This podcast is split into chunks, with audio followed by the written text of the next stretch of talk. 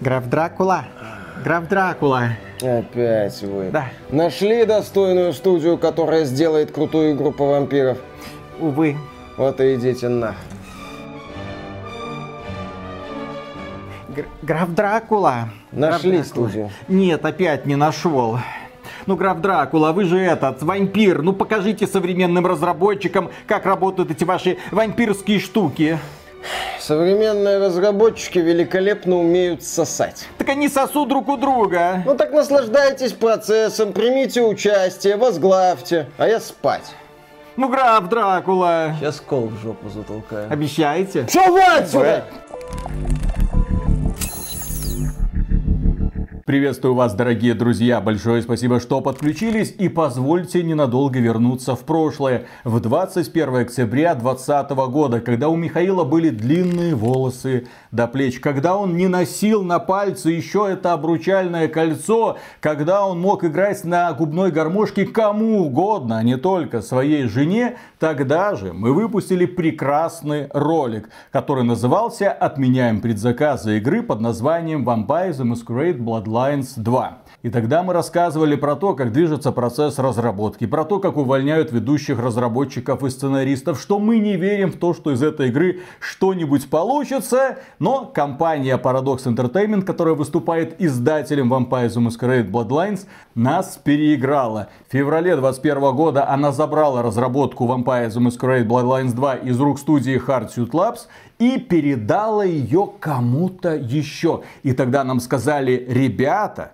теперь-то судьба проекта в надежных руках. Да, ждите и вам ответят. И у нас на стримах люди периодически спрашивали, что там по Bloodlines 2, что там по Bloodlines 2. Мы говорили, ничего, нет смысла особого ожидать перерождения этого проекта. Более того, мы озвучивали мысль о том, что, возможно, издательство Paradox по-тихому этот проект отменило, а резко его отменять не хочет, потому что боится гнева инвесторов.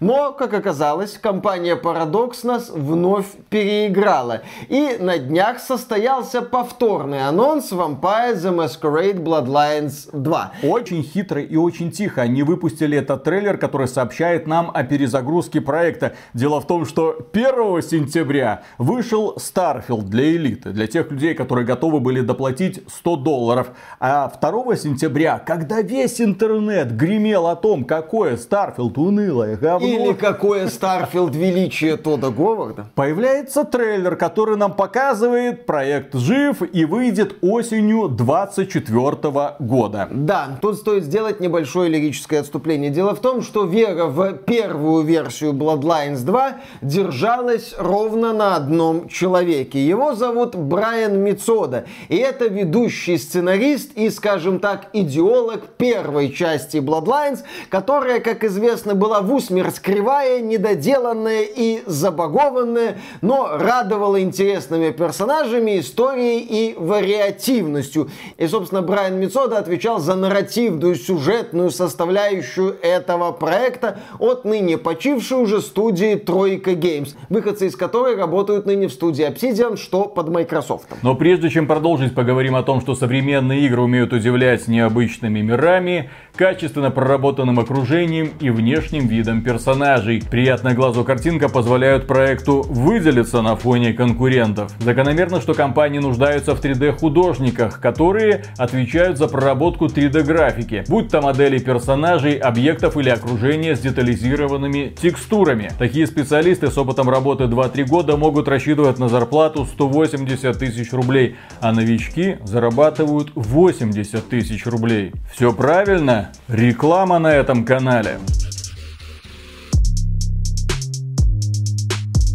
Если вы хотите освоить профессию 3D художник и получить ценный опыт, то мы рекомендуем курс 3D художник от профильной школы дизайна Contended. На курс могут записаться люди любого возраста и без опыта в этой сфере. В Contended делают упор на практику. Студенты, в частности, проходят стажировку в TDS Virtual Production и 8 недель работают над реальным проектом студии с качественной обратной связью. Обучение в среднем занимает 6-8 часов в неделю, но программа построена так, чтобы чтобы вам было максимально комфортно. Сроки сдачи домашних заданий можно сдвигать. Есть возможность заморозки обучения, а запись лекций можно смотреть в любое время. В процессе обучения студентов сопровождают практикующие дизайнеры, которые дают обратную связь в видеоформате на каждое домашнее задание, помогают разобраться в программах и подсказывают правильное решение. К вашим услугам три тарифа обучения – от базового, где студент более самостоятельный, до VIP с индивидуальными консультациями от опытных дизайнеров. Команда Contended поможет вам создать уникальное портфолио, резюме, и вы начнете откликаться на вакансии в сопровождении специалистов школы. Проходите по ссылке в описании или по QR-коду на экране. А по промокоду AXBT вы получите скидку 45% на все тарифы обучения. Есть и приятный подарок. Сейчас у Contended проходит акция нейросинтез сентябрь, так что бонусом к основному курсу подарят целый модуль по нейросетям. Вперед и помните, что все приходит с опытом, а опыт приходит с Contended.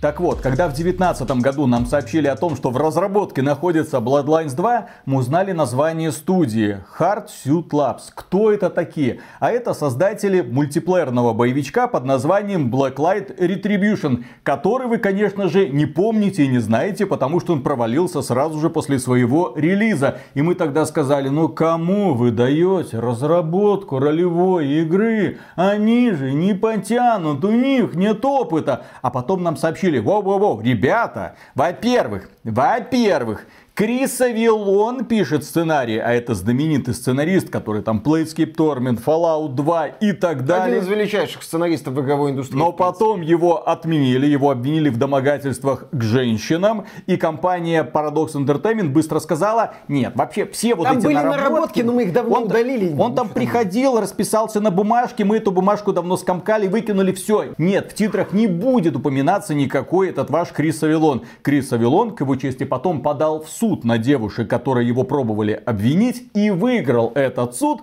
но культура отмены в обратную сторону не работает. Стрелочка не поворачивается. Если тебя отменили, возвращать тебя на прежнее место никто, конечно же, не будет. А Брайан Мицодан оказался такой вот глыбой человек, который отвечал за сюжет Vampires the Masquerade Bloodlines. По сути, главная и основополагающая часть этой великой ролевой игры, из-за которой-то люди в нее и играли. Играли в этот очень криво собранный и наспех сделанный проект, потому что компания Activision на тот момент хотела, чтобы игра вышла в один сезон с Half-Life 2, потому что движок Source очень модный, поэтому нужно срубить денег. В итоге проект проект провалился, студию Тройка распустили, и казалось бы все, можно было бы о нем забыть, но фанаты рассмотрели рациональное зерно, как раз таки которое прописал Брайан Мицода, начали допиливать, и сегодня с фанатскими патчами Vampire the Masquerade Bloodlines остается одной из величайших ролевых игр, одной из самых нелинейных ролевых игр,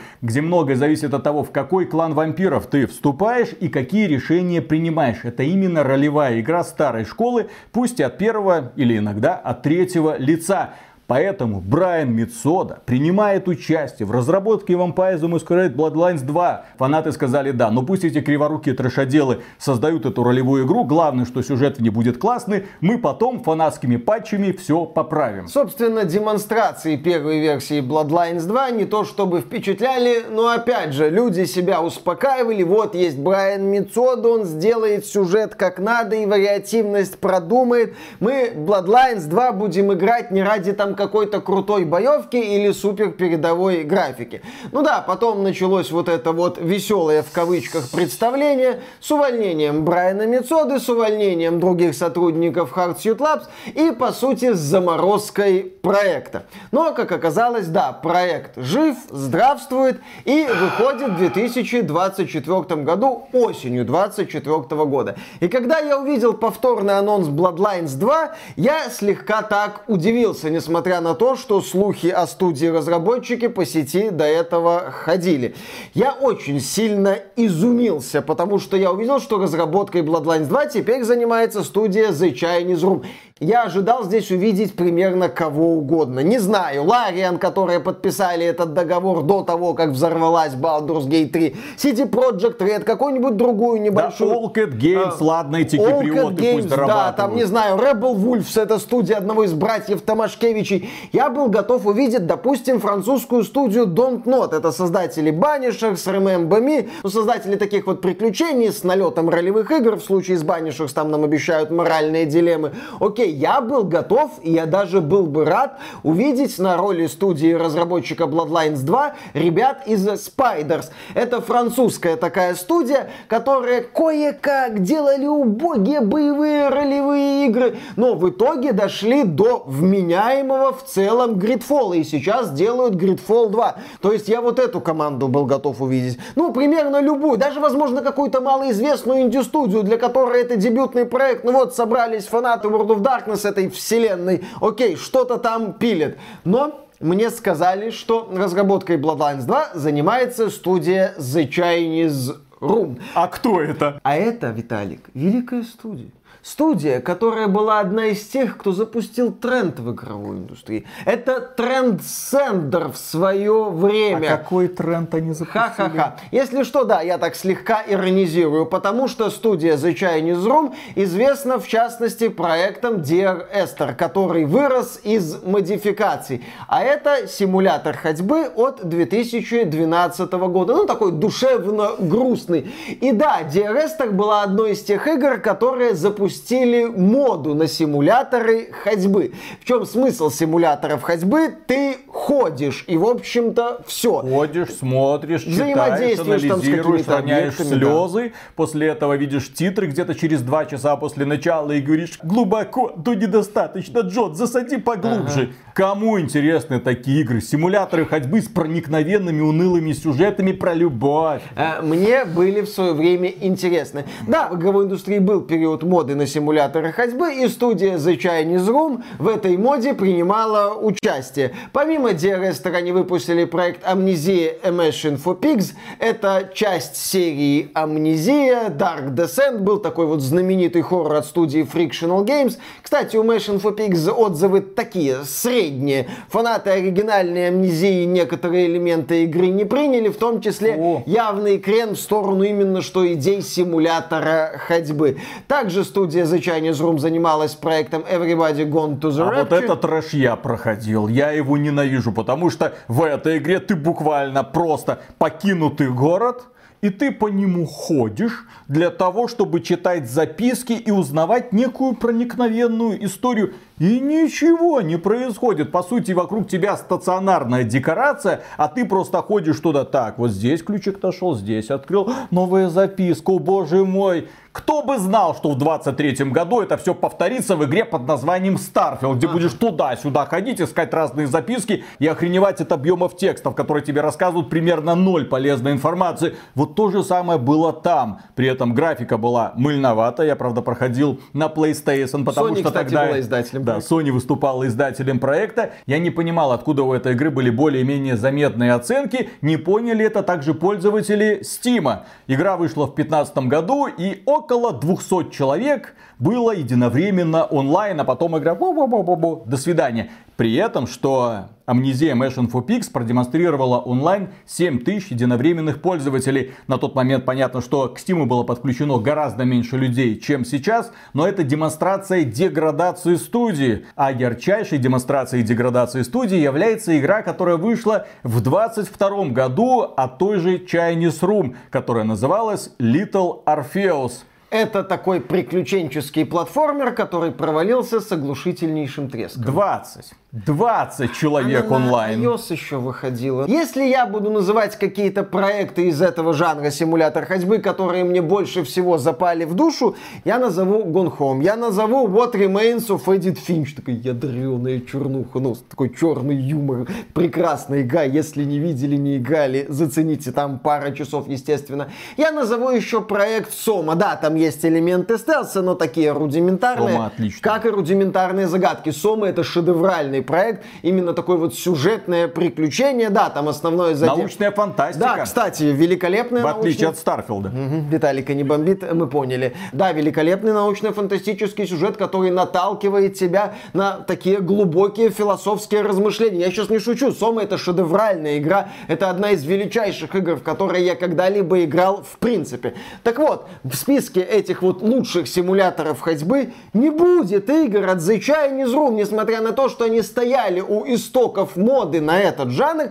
они не смогли даже в этом жанре сделать что-то такое вот выдающееся. То, чтобы у тебя вызывало восхищение, а не просто, ну окей, походил, ну окей, посмотрел, ну окей, поохал в случае с Smash Info Pix, допустим, и на этом все закончилось. Сейчас студия занимается разработкой проекта Steel Wakes the Deep. Это симулятор ходьбы. Мы играем за нефтяника, который находится на нефтедобывающей вышке, и на ней явно что-то будет происходить. Релиз игры ожидается в 2024 году.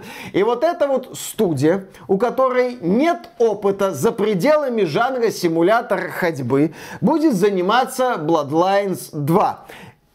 Как? Вот мне просто интересно, какой мыслительный процесс был в голове менеджеров Paradox, которые принимали это решение? Есть ответ. Дело в том, что компания Paradox, когда к ней в руки попала вселенная World of Darkness, частью которой является вселенная Vampire the Masquerade, соответственно, можно делать Vampire the Masquerade Bloodlines 2, вместо того, чтобы вложиться, и вложиться хорошо, как это сделали, допустим, Wizards of the Coast с Baldur's Gate 3, почему бы, блин, и нет, они вместо этого решили экономить. И поэтому такой важный проект, проект, который может заработать, как мы видим по Baldur's Gate 3, овер до хрена денег, они отдали в руки студии Hardsuit Labs, которая не имеет никакого примерно опыта. Не то что в создании ролевых игр, а вообще в игровой индустрии. Они за всю свою карьеру сделали только какой-то сетевой боевичок, причем криво сделанный. У них, естественно, ничего не получилось. Но компания Paradox не сделала никаких выводов. И вместо того, чтобы или отменить проект, или перезапустить его, отдав в руки хорошей студии, которая может его поднять,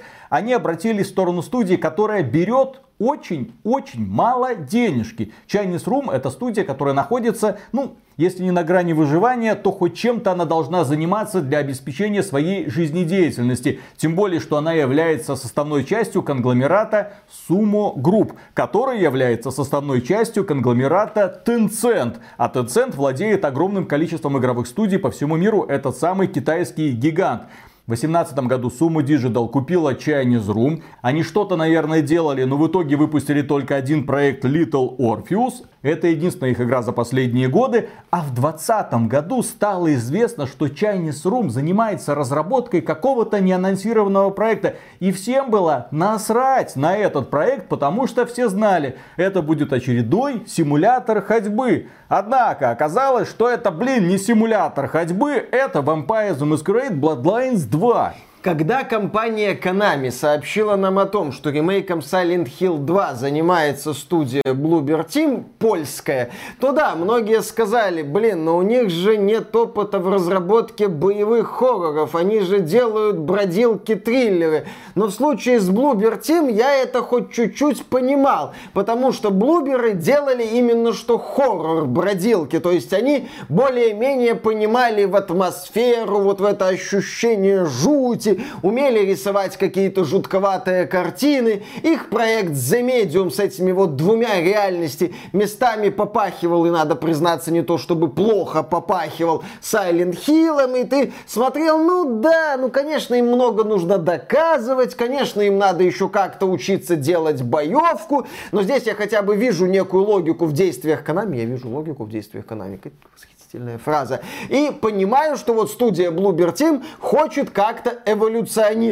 То здесь мы имеем дело с переходом от симуляторов ходьбы к вариативной ролевой игре. Или не вариативной.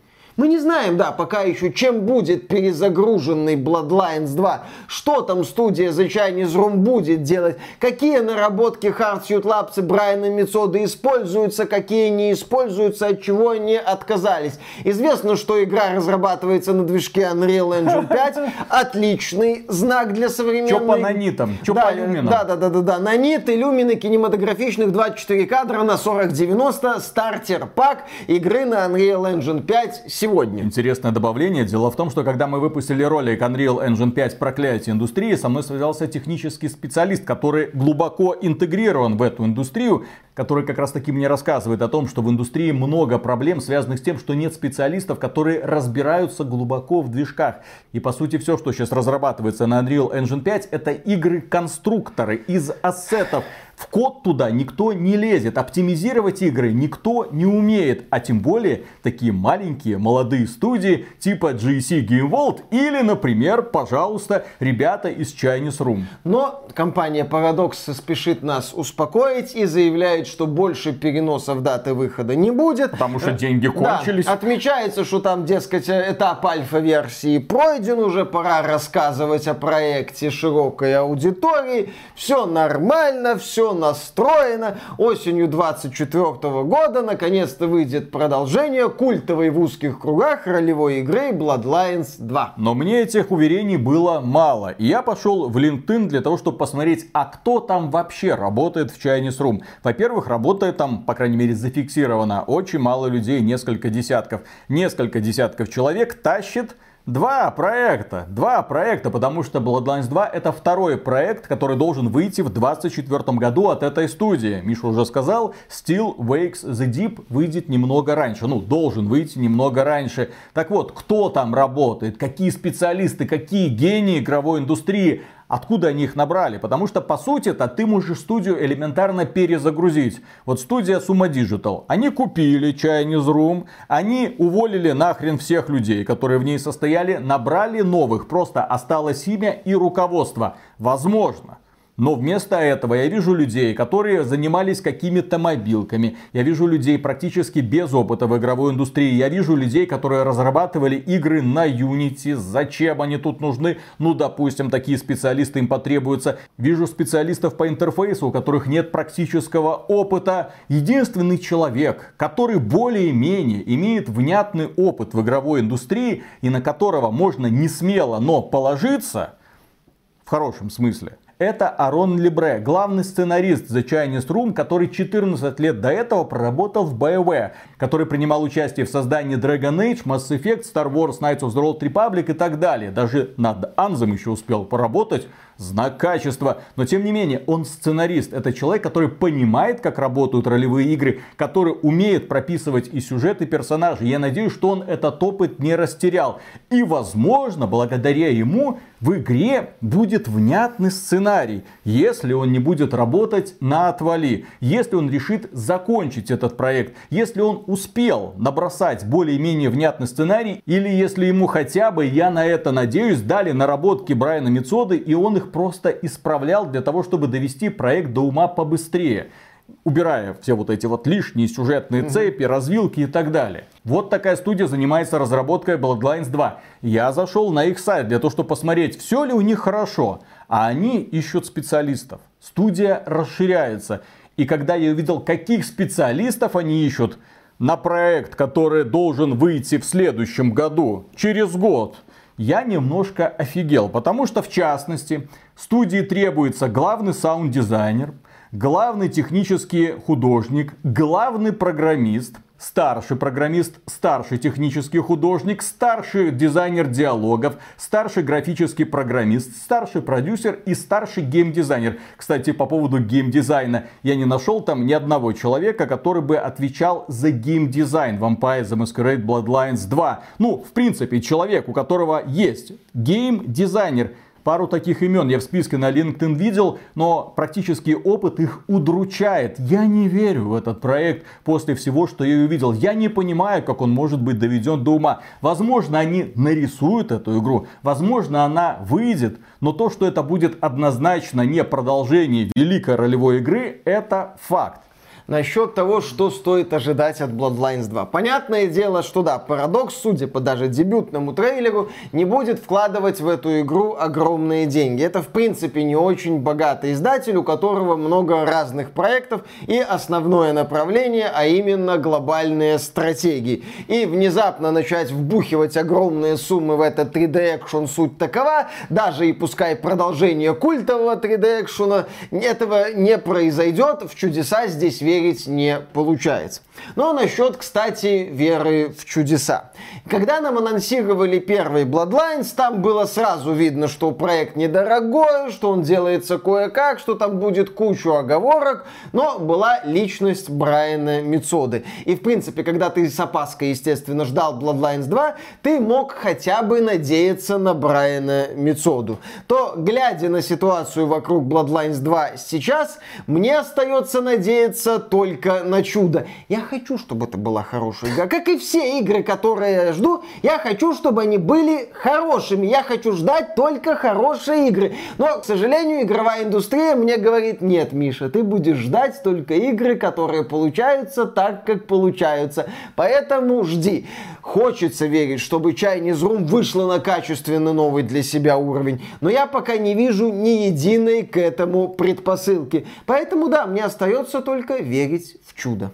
К сожалению. И на этом, дорогие друзья, у нас на сегодня все. Речь не идет даже о том, что не надо делать предзаказы. Здесь ее ждать даже не стоит. Вот она выйдет. Вы зайдете на этот канал, кстати, подписывайтесь. Мы вам расскажем, что же из этого получилось. Всплакнем. Возможно, поиграем в первую часть. Расскажем вам, какой это некогда была великой игрой. Ну, с патчами от фанатов, естественно. И закроем навсегда страницу истории Bloodlines. Потому что у компании Paradox, к сожалению, сожалению, не было изначально особой веры в этот проект. Они выделили на него 3 копейки и делают его исключительно для того, чтобы нажиться на великом имени предшественника. Речь не идет о возрождении, речь идет только о наживе. А такое мы, конечно же, не поощряем. И на этом, да, у нас все. Огромное спасибо. А при омега громаднейшую благодарность мы, как обычно, высказываем людям, которые становятся нашими спонсорами. Спонсором можно стать через Boosty, Sponsr или напрямую через YouTube. Все ссылочки в описании. Друзья, проходите, жмякайте смело, а мы продолжаем. Пока. Пока. Миша, а ты был когда-нибудь на гендерной вечеринке? Гендерная вечеринка – это когда ты собираешь всех своих друзей, и они, тебе, и они пытаются угадать, какого ты гендера. А ты такой, не угадал, противный, и ты не угадал, да. Еще у вас есть 70 вариантов, пожалуйста. А ты на самом деле феечка, да? Не, на самом... единорожек. Все что угодно. А-а-а. Будь собой, Миша, будь собой. Наконец-то ты можешь признаться на камеру людям. Давай. Расскажи. Что? Так вот, что угу. такое... Ой, вы пытается брутальность изображать. Так вот, э, гендерная вечеринка это когда ты, э, не зная, какой пол у твоего будущего ребенка, какому-то своему другу или подруге вот отдаешь результаты там ДНК-теста или там УЗИ, для того, чтобы он устроил для тебя гендерную вечеринку. Таким образом, потом когда ты собираешь толпу людей, вы все одновременно узнаете, кто это будет. Мальчик, девочка или боевой вертолетик. Черт его знает. Очень радостное такое вот мероприятие. И мы недавно устраивали такую вот гендерную вечеринку. Прям на этих выходных. Да, мы поехали, сделали все, знаешь, по сурьезу. Там должен получиться в итоге мальчик. А мы, как назло, для того, чтобы всех позлить, я оделся в розовое. Жена оделась в розовое. Сын оделся в розовое. Можем себе это позволить. И как бы мы ни на что не намекаем но тем не менее. И потом шарик лопается, из него выпрыгивают голубенькие такие вот шарики, и такие мальчик, мальчик. Вот, обман ожиданий, панч, Эй, веселье. Когда у тебя будет гендерная вечеринка? Расскажи, расскажи, расскажи. Когда маленькие шкредовы будут бегать по лужайке и весело хохотать? Расскажи, расскажи, расскажи. Или твоя кошка быстрее с этим справится, чем ты? Какой звездец. Что такое? Ничего. Прекрасно все. Очень интересная история. Тебе не интересно, какого пола будет твой будущий ребенок? Какие дети, Тёма? Какие, какие дети? Я вот это, Какой, кошку к грумеру сводил. Что такое ответственность? Что такое продолжение рода? Нет. Кому это надо? У нее теперь офигенная нежная шерстка. Господи, офигенный грумер. Грумер звучит как какое-то очень опасное существо, за которым нужно посылать ведьмака. Всего лишь кошачий парикмахер. Всего лишь кошачий парикмахер. Сказал человек, который ходит на маникюры в барбершоп. Да. Господи. И не знает, что такое гендерная вечеринка. Я думал, ты завсегда, ты что вы там в барбершопе постоянно закатываете гендерные вечеринки. Я- Зачем? ну, потому что постоянно... да, Какие в барбершопе ге- гендерные вечеринки, Гендерфлюидность, Туда понимаешь? Ты только можешь постоянно ходят, э, менять это все. И стричься. Кто тебе сказал? Мужчина никогда другому мужику не позволит к себе прикоснуться, не то что к лицу. Вот так вот. Все это, как говорится, не того. Не православно, в общем. Все. Осуждаем. Ладно, начинаем. Раз, два, три.